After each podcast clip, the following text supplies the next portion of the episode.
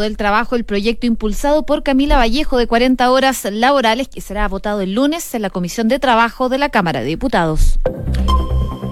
Muy buenas tardes, una en punto y comenzamos Noticias en Duna revisando las principales informaciones de este día martes. Soleado en la capital con algo de nubes, pero sobre todo con una temperatura alta para la época, insisto. Para la época totalmente, 24 grados a esta hora y la máxima va a llegar hasta los 26, bastante calor. Una condición que se mantiene por lo menos hasta mañana cuando la máxima alcance los 25 grados y el resto de la semana va a bajar la máxima, pero igualmente va a estar en torno a los 20 grados. Sí, ahí ya más agradable más agradable. Les cuento también rápidamente Viña del Mar y Valparaíso, 26 grados a esta hora de la tarde, nubosidad parcial y vientos de entre 25 y 40 kilómetros por hora. Concepción, donde nos escuchan como siempre en el 90.1, hay 15 grados de temperatura acompañado de nubosidad parcial. Y en Puerto Montt, donde nos sintonizan como siempre en el 99.7, y 11 grados de temperatura y allá sí que está invernal. Precipitaciones durante toda la jornada, 12 grados se pronostican como máxima y vientos de entre 25 y 40 kilómetros por hora. La condición de lluvia se mantiene por lo menos hasta el día jueves.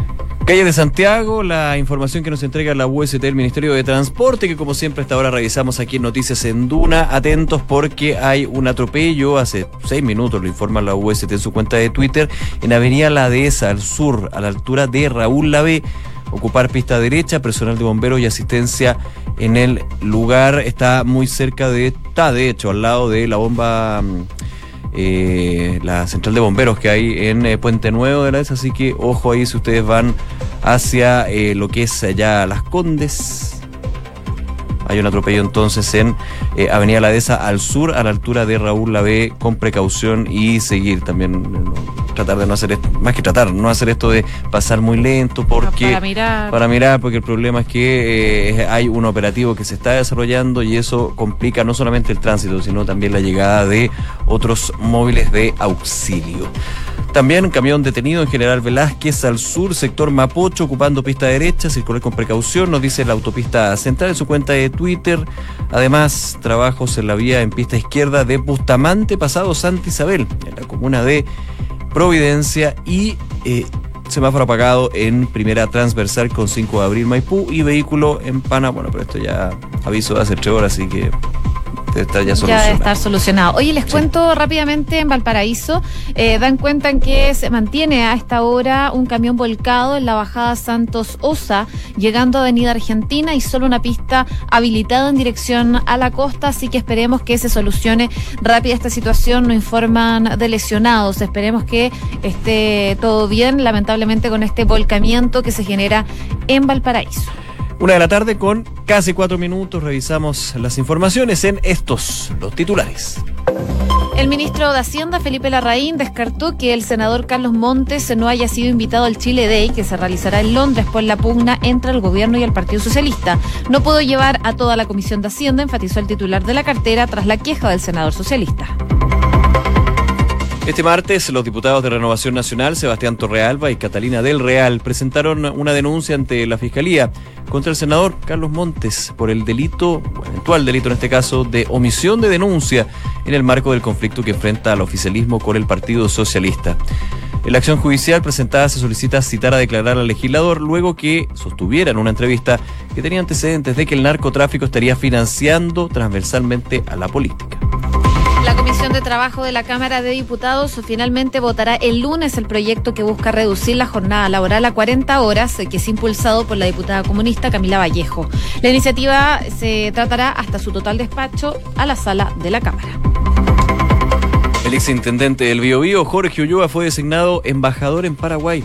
Noticia causó molestia en el cuerpo diplomático chileno, pues la misión de nuestro país en Asunción tradicionalmente correspondía a un miembro del servicio exterior y no a un cupo para un dirigente político.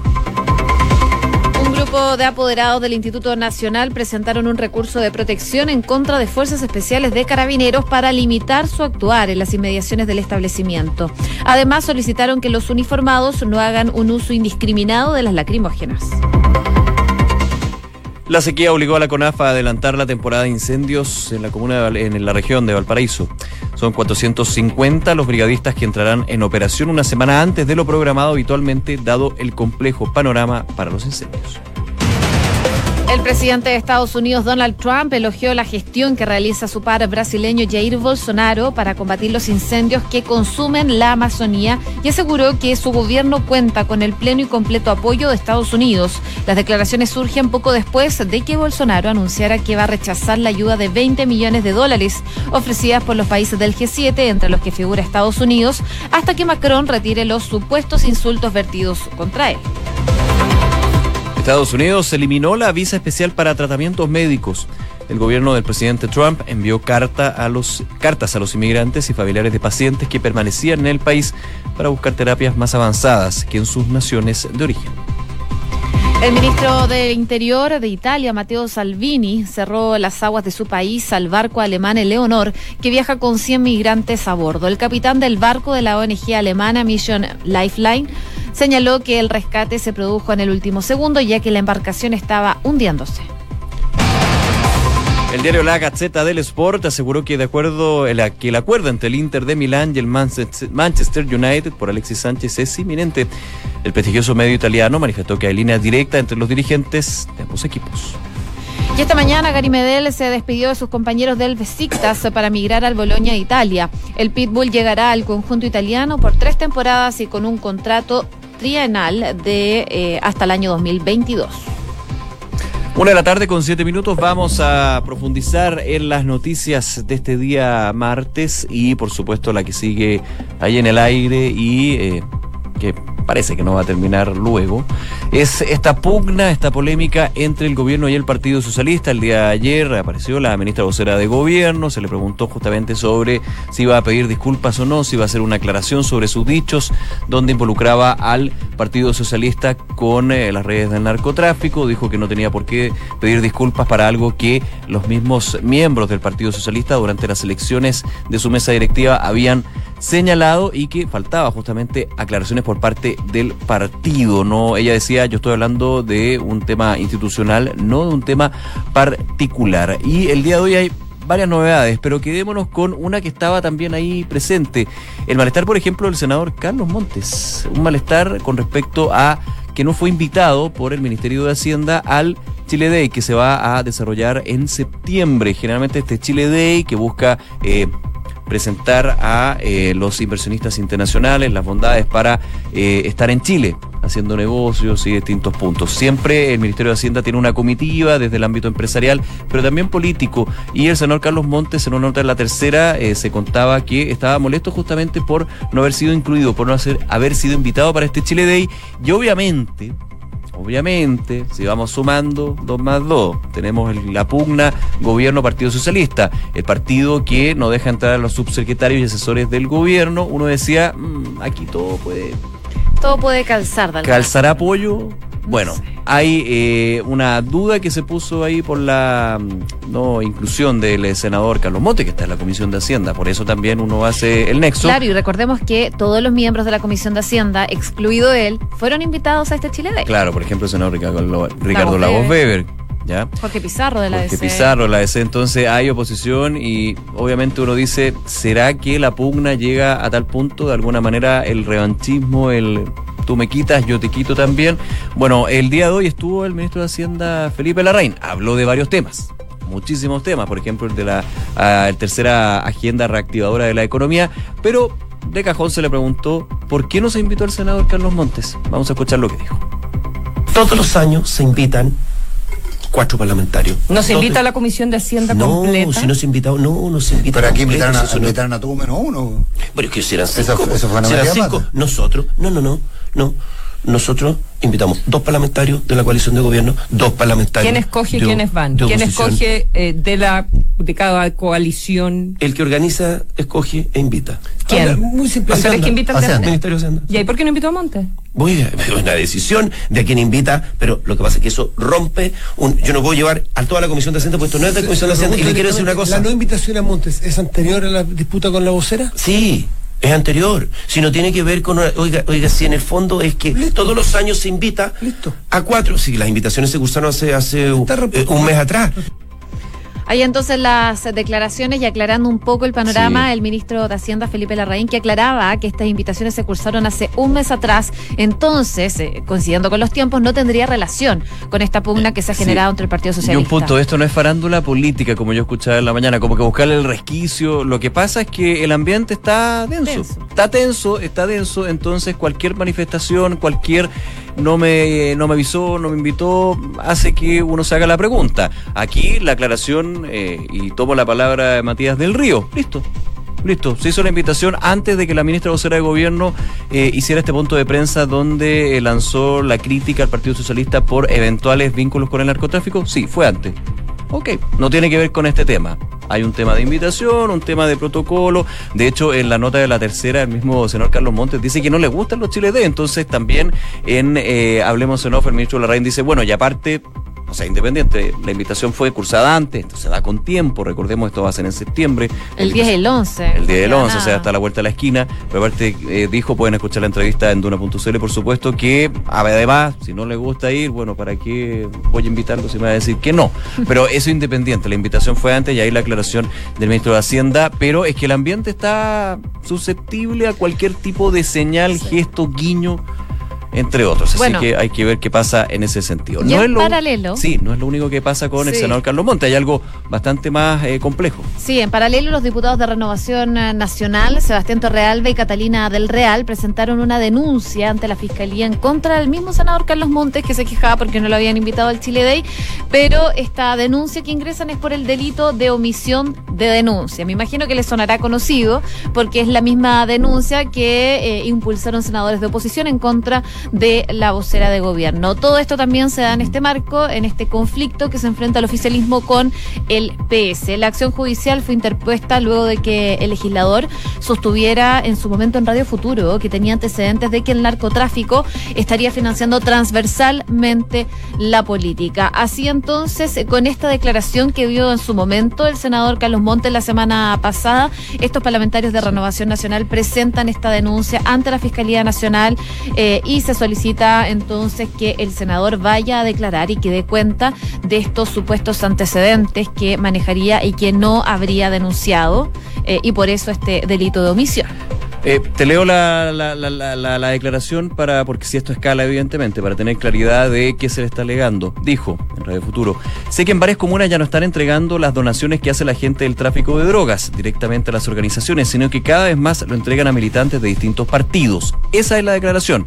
Por eso se habla de eventual delito de omisión, que es lo mismo que se le está alegando a la ministra vocera de Gobierno, Cecilia Pérez. Esto desde el punto de vista práctico, tienen todo el derecho los parlamentarios a presentar ante la Fiscalía esta denuncia, pero cuando llega en segundo lugar, cuando la denuncia de la bancada de oposición a la ministra vocera de gobierno fue el viernes y hoy día martes se da la de Carlos Montes, que es del Partido Socialista, insisto, todos los guiños, gestos, miradas, lo que hice y no hice en este ambiente de tensión entre el gobierno y el Partido Socialista, dicen algo. Y aquí, desgraciadamente, a nivel público, con respeto lo digo, parece como si estuvieran empatando así se ve a nivel público. Tienen toda la potestad, evidentemente hay una eh, frase que la semana, que hace algunos días generó Roncha y dijo, bueno, pero si la ministra vocera de gobierno se le está criticando por esto, ¿por qué no a una figura emblemática del Partido Socialista?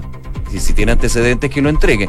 Bueno, ahí también habrá que ver qué va suceder con eso, pero eh, en el nivel público, comunicacional, se ve como un empate porque es la misma denuncia por el eventual mismo delito, pero a una persona de eh, el bando contrario en esta pugna, insisto. La pugna no la creamos nosotros, la pugna se creó entre el gobierno y el Partido Socialista.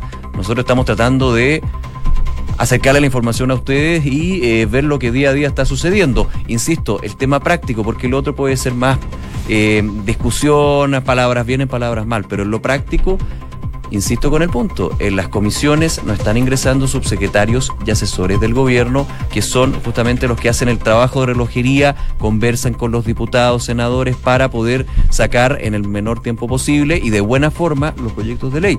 Eso en el tema práctico, así que hay un efecto a nivel legislativo, hay también uno a nivel político, porque nuevamente estamos hablando de eh, la narcopolítica, que estamos muy alejados de eso, pero sí siempre hay que tenerlo en consideración para no llegar a niveles de otros países. En lo concreto, la noticia entonces se presenta esta denuncia contra el senador Carlos Montes y también se aclara por qué no fue invitado al Chile Day, no fue por esta pugna entre el gobierno y el Partido Socialista. Una de la tarde con 15 minutos. Escuchas Noticias en Duna con Josefina Stavrakopoulos y Nicolás Vial. Y hay otro tema que escala y que está generando roces esta vez entre el Partido Comunista y el gobierno. ¿Por qué? Tiene que ver con el proyecto de 40 horas que está siendo impulsado por la diputada comunista Camila Vallejos y que eh, conocemos novedades al respecto porque la Comisión de Trabajo de la Cámara de Diputados finalmente va a votar el próximo lunes, el 2 de septiembre, este proyecto que busca reducir la jornada laboral a 40 horas. La presidenta de la instancia, que es eh, del Frente Amplio, ya el Joisman, eh, explicó que la iniciativa se tratará hasta su total despacho en la sala porque eh, se van a realizar dos sesiones ese día, ya que el proyecto solo tiene tres indicaciones. Así que se acelera de alguna forma este proyecto impulsada por eh, la parlamentaria comunista, un proyecto que no le gusta para nada al gobierno y ya hay fecha entonces para seguir avanzando en este proyecto, tanto impulsada por Vallejos como por Carol Cariola. El gobierno, por supuesto, ha salido a defender su proyecto, su indicación más bien, de rebajar las horas, eh, pero eh, en otro sentido y con flexibilidad laboral. Y eh, según lo que decía el ministro del Trabajo, Nicolás Monkever, el día de hoy, es que le parece irresponsable esta ofensiva del proyecto que están impulsando las parlamentarias comunistas. Cada argumento del ministro del Trabajo y Previsión Social es que tarde o temprano podría afectar seriamente, y más que podría, va a afectar seriamente a las remuneraciones, dice el ministro Monkeberg, y cree que los proyectos hay que tramitarlos pensando en los trabajadores y no hacer gallitos políticos a unos o a otros. Claramente el gallito se está dando por los dos lados con estos dos proyectos. El gobierno dice que es irresponsable el proyecto eh, presentado hace dos años por la diputada Camila Vallejo y apoyado transversalmente por la oposición y algún minuto por algunos parlamentarios de Chile Vamos, pero que se han ido descolgando tras lo que fue este anuncio de una indicación para eh, plantear una jornada semanal obligatoria de 41 horas, muchos dicen fue una reacción justamente a la aprobación que se está dando del proyecto del Partido Comunista. Esto va a seguir, hay miradas técnicas que están de acuerdo, están, no están de acuerdo con los dos planteamientos. Por ejemplo, esta reunión de la CPC con organizaciones sindicales, con organizaciones también de pymes que piden más estudios, más evidencia técnica de cuánto puede afectar y cuánto puede beneficiar uno y otro proyecto, porque claramente puede tener un efecto. Y también las diferencias. Ayer, eh, ya el día de hoy, eh, leí por ahí que la diputada Camila Vallejo señalaba que iba a ingresar ahí me, me, equivoco un poquito en el concepto legislativo, pero entiendo que una indicación a su proyecto para dar una gradualidad en este tema de la reducción área para las pymes. Eso sería un eh, dato nuevo con respecto al proyecto que el día lunes, cuando termine la semana distrital, estamos en semana distrital, va a ser eh, retomado por la Comisión del Trabajo y claramente con todas estas semanas donde ha habido la, eh, la crítica de un lado y para otro y agregando otros actores, va a estar bien interesante y vamos a ver qué pasa con eso. Vamos a ver. Una de la tarde con 19 minutos. Escuchas Noticias en Duna con Josefina Stavrakopoulos y Nicolás Vial. Nos vamos eh, unos minutos eh, a Osorno, al sur del país, porque ustedes recordarán la crisis que se vivió con el agua potable, eh, un corte de agua que duró 10 días en Osorno y que por supuesto ha generado consecuencias y sigue generándolas. Mira, en la Corte de Apelaciones de Valdivia se desarrollaron los alegatos de los recursos de protección que fueron presentados en contra de esta sanitaria y sal por parte de cuatro organizaciones civiles y ambientales tras este derrame de combustible que, como les contaba, generó este corte de agua. En las instancias fueron presentadas los recursos de la Unión Comunal de Juntas de Vecinos y eh, la Corporación de Rahue, la Junta de Vecinos Comunal de Osorno y la red ambiental de dicha ciudad. Así que se están eh, realizando las revisiones de estos recursos. Lo que piden estas organizaciones en Osorno es que eh, la justicia tome finalmente nuevas muestras de agua potable. O sea, que obliga a la superintendencia. Que obliga a la superintendencia a tomar estas nuevas muestras porque ellos, después de estos cortes de agua y el derrame de combustible, eh, quedaron desconfiados y, por supuesto, no es para menos. Claro, alegatos en la Corte de Apelaciones también está la otra parte, que era la sanitaria, en este caso ESAL, eh, su defensa pidió que las gestiones sean rechazadas, dice por ser extemporáneas ya que fueron presentadas posterior a los 10 días de que ocurrió el incidente. De acuerdo a SAL, no se incurrió en un acto ilegal o arbitrario voluntario que provocara la emergencia. Así que hay dos posturas, los que quieren que se tomen nuevas muestras para actualizar si efectivamente hay alguna eventualidad en el daño del... De eh, suministro de agua potable, una empresa de sal, recordemos que ha estado en el ojo del huracán, de que también eh, ha cambiado de gerente general, eh, se le está... Hay todo, ah, recordemos que hay un punto a la espera, ¿ah? lo que va a ser el informe, esta auditoría, podríamos decir, la Superintendencia de Servicios Sanitarios, donde está la eventual eh, remisión de su concesión, que se termine la concesión de ESAL. Ahí tengo la duda si solamente en Osorno o en los distintos puntos que aborda en dos regiones. Vamos a ver qué pasa, pero eso todavía está pendiente. Hay un tiempo que se toma la superintendencia para eh, analizar desde el aspecto técnico y administrativo lo que se hizo, lo que, lo que no se hizo, lo que se hizo mal, lo que hizo bien y si puede llegar a esa posibilidad. Pero ahora, por otro lado, las organizaciones están pidiendo nuevos muestreos en el agua para ver si es inocua o no. Es que es entendible también. Es la preocupación, evidentemente, y eh, son los distintos, las distintas aristas que sigue generando este caso, que claro, ya se solucionó, hay servicio de agua potable en Osorno, pero... Está totalmente restablecido, no hay problema con eso. Ahora el problema, o, que ellos intuden que podría ser, es que podría haber todavía contaminación en el agua potable, un tema que por supuesto preocupa. Una de la tarde con 21 minutos. Noticias en Duna, con Josefina Stavrakopoulos y Nicolás Vial. Y sigue la disputa principalmente, yo diría diplomática, entre Brasil y Francia. ¿Por qué? Porque, como sabemos, esta semana se estuvo desarrollando el G7, que reúne a varias autoridades muy importantes del mundo y que estuvieron conversando de varios temas. Temas que, por supuesto, incluyeron estos incendios en la Amazonía. Eh, preocupación mostró principalmente el presidente anfitrión, Emmanuel Macron, presidente de Francia, quien eh, tuvo declaraciones eh, en cómo se ha llevado a cabo el manejo de estos incendios por parte de Brasil. Él cataloga que estos incendios en la Amazonía son de preocupación mundial porque, eh, como sabemos, es el pulmón verde del planeta, la Amazonía, y por supuesto el foco tiene que estar puesto, dice, en solucionar este problema. Por lo mismo, decidieron que iban a destinar un monto, países del G7, que eran 20 millones de dólares. 20 millones de dólares que iban a destinar a poder combatir estos incendios en la Amazonía. Apenas supo el presidente Jair Bolsonaro esto, dijo, no, yo no voy a aceptar esto, nosotros no somos colonia francesa.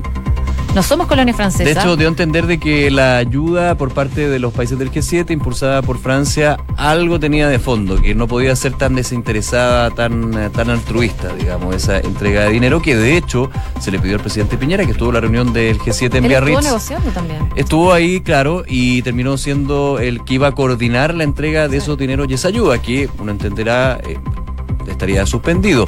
La mayor parte de los incendios que se está dando es en el sector de Brasil. Recordemos que hay nueve países que están justamente en el Amazonas, pero Brasil es la mayor cantidad de hectáreas. Fíjate que eh, Bolsonaro fue bien directo en una mm, citado por la BBC, dijo lo siguiente. Primero, Macron tiene que retirar sus insultos. Me llamó mentiroso. Una vez que haga eso, entonces podemos hablar. Soy consciente de las preocupaciones o quizás la torpeza de algunos líderes que consideran que la soberanía significa ser agresivo. Eso creo, es un gran error. Nosotros somos un país soberano y cuando tenemos algo grave estamos felices y agradecidos la solidaridad internacional porque es un gesto de amistad. O sea, la condición es, si se disculpa el presidente Macron, a ver, y eso también hay que sumarle otro elemento que salió ayer, que es nada que ver al, nada que ver al incendio. ¿Qué cosa? Nada que ver al incendio. En Twitter, la red social Twitter, hubo un usuario que se mofó de las esposas de Macron y Bolsonaro. Que eso ya es más a nivel personal. A nivel personal, decía, por eso, eh, por eso Macron estaba buscando a Bolsonaro y ponía la foto de la esposa, la primera dama de Francia y la primera dama de Brasil, obviamente apuntando al aspecto físico y la edad. Y el problema hubiera quedado ahí porque en Twitter podemos encontrar muchas de esas cosas. El problema es que Bolsonaro le contestó y dijo, déjalo tranquilo, mejor. Así como mofándose de esta comparación. Macron dijo... No lo humilles, creo que No lo humilles, no lo humilles, amigo. una cosa así. Bueno, a Macron se le preguntó, se le mostró un tweet y dijo que eh, encontraba que era terrible esto, que era una vergüenza para todas las mujeres brasileñas y que, qué lástima que Brasil tuviera un presidente así. O sea, ha ido escalando en lo personal y hay un tema de soberanía, hay un tema de, claro, la ayuda, pero este tipo de cosas, gracias. declaraciones bastante fuertes. De hecho, en algún momento autoridades de Brasil cuestionaron a Francia en cuanto al incendio de Notre Dame. Sí, de hecho, de hecho, dijo, ¿por qué quieren pasar, en vez de pasarnos plata, nos, estoy parafraseando muy los chilenos, en vez de pasarnos plata a nosotros, de, ustedes se les quemó Notre Dame. Claro, y no, ¿Cómo nosotros nos critican? Preverlo. ¿Cómo nos critican por el Amazonas? O sea, se vuelve una discusión bastante infantil para lo que tiene que ser el centro de la preocupación y el trabajo, que justamente terminar con los incendios forestales que están afectando este pulmón verde del planeta, como tú decías, José. Pero bueno, habrá que ver, por lo menos ya eh, se rebaja un poco. Al principio Bolsonaro dijo, no quiero la ayuda, ahora dijo, quiero la ayuda si Macron se disculpa. Mm, difícil. ¿Qué pasa con eso? Porque está complicado. Una de la tarde con 26 minutos. Vamos con el resumen de las principales noticias en los titulares. El ministro de Hacienda, Felipe Larraín, descartó que el senador Carlos Montes no haya sido invitado al Chile Day, que se va a realizar en Londres eh, por la pugna entre el gobierno y el Partido Socialista. No pudo llevar a toda la Comisión de Hacienda, enfatizó el titular de la cartera tras la queja del senador del PS. Este martes, los diputados de Renovación Nacional, Sebastián Torrealba y Catalina del Real, presentaron una denuncia ante la Fiscalía contra el senador Carlos Montes por un eventual delito de omisión de denuncia, en el marco del conflicto que enfrenta al oficialismo con el Partido Socialista. En la acción judicial presentada se solicita citar a declarar al legislador luego que sostuviera una entrevista eh, y dijo que tenía antecedentes de que el narcotráfico estaría financiando transversalmente la política. La Comisión de Trabajo de la Cámara de Diputados finalmente votará el lunes el proyecto que busca reducir la jornada laboral a 40 horas, eh, que es impulsado por la diputada comunista Camila Vallejo. El ministro del Trabajo, por su parte, Nicolás Monkever, hizo un llamado a los parlamentarios a no respaldar esta iniciativa. El presidente de Estados Unidos, Donald Trump, elogió la gestión que realiza su para brasileño Jair Bolsonaro para combatir los incendios que consumen la Amazonía y aseguró que su gobierno cuenta con el pleno y completo apoyo de Estados Unidos. Las declaraciones surgen poco después de que Bolsonaro anunciara que rechazará la ayuda de más de 20 millones de dólares ofrecida por los países del G7, entre los que figura Estados Unidos, hasta que Macron retire los supuestos insultos metidos contra él. Estados Unidos eliminó la visa especial para tratamientos médicos. El gobierno de Donald Trump envió cartas a los inmigrantes y familiares de pacientes que permanecían en el país en busca de terapias más avanzadas que en su país de origen no los pueden tener. La Gaceta de los Sport aseguró que el acuerdo, que hay acuerdo ya entre Inter de Milán y el Manchester United por Alexis Sánchez y que es inminente. El prestigioso medio italiano manifestó que hay línea directa entre los dirigentes de ambos equipos. Una con 28